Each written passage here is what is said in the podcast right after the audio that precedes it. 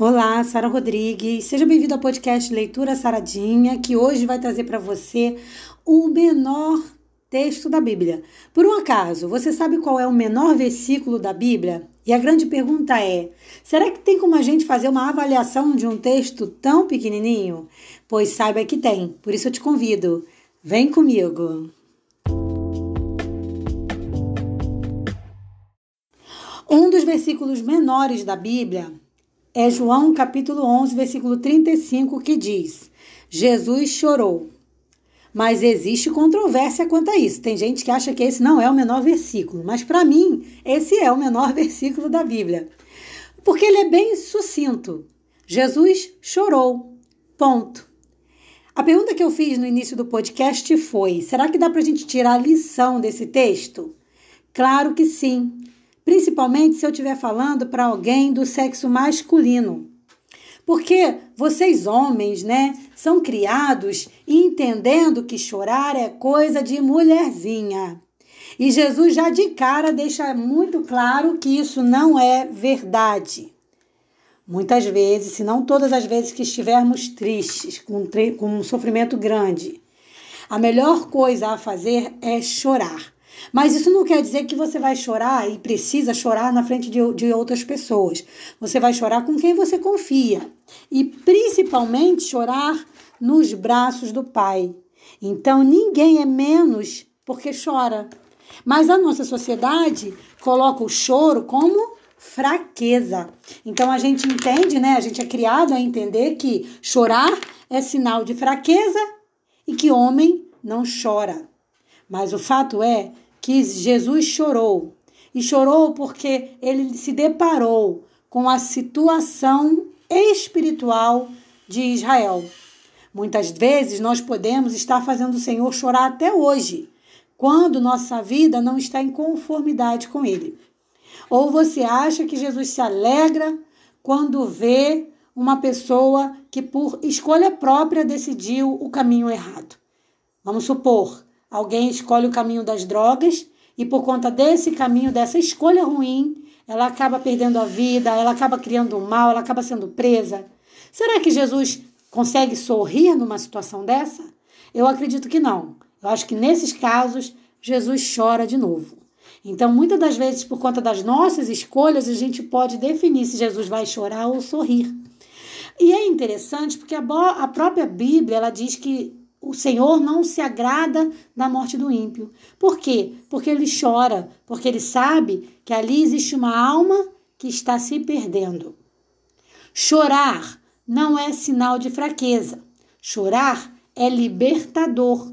Então, seja você homem ou mulher, não tenha vergonha de chorar, de se mostrar cansado, fraco. O que a gente não pode é aceitar a condição de cansaço, cansaço e fraqueza como definitivo na nossa vida. Isso não pode. Mas a psicologia já deixa claro que quando a gente enfrenta uma situação difícil, a gente precisa externar essa emoção, porque senão com isso pode vir o, o ou vir a depressão ou é, ampliar o estado depressivo. Porque veja bem, ninguém, ninguém pode dizer para você, nenhum psiquiatra vai dizer isso para você, que se você passa um momento difícil, você tem que engolir o choro. Não, qualquer psiquiatra vai dizer que você tem que chorar. Agora, o que você não pode é se afundar no choro, é se afundar na tristeza, porque a tristeza profunda produz o quê?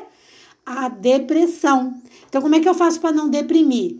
Eu choro no meu limite adequado. Eu choro no momento que é necessário. Ó, vamos usar um exemplo de Davi. Davi, ele orou e chorou pelo seu filho, para que Deus, se fosse da vontade dele, curasse seu filho.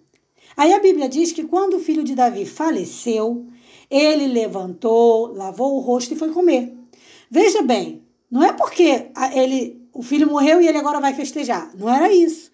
É porque ele entendeu, pela convivência que ele já tinha com Deus, ele entendeu que já estava consumado, que Deus já, já tinha escolhido aquilo ali para a vida dele. Então ele se levanta, mas não porque finalizou o pranto, a tristeza, não. É porque ele saiu daquele estado de grande tristeza e voltou a fazer as atividades do dia, mas carregando consigo a saudade, a dor da perda. Então a gente sabe tentar entender o momento de voltar ao normal, entre aspas, porque algumas coisas não vão voltar ao normal nunca, mas a gente saber entender esse momento é importante.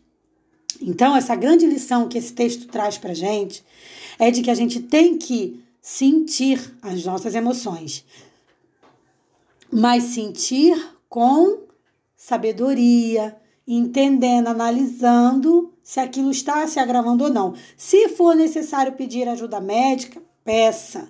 Então, por exemplo, vamos supor que eu estou falando para alguém que perdeu um ente querido. Tá no momento de tristeza, mas sentiu que já, por exemplo, tem psicólogo, tem psiquiatra que fala que é em torno de um mês, dois.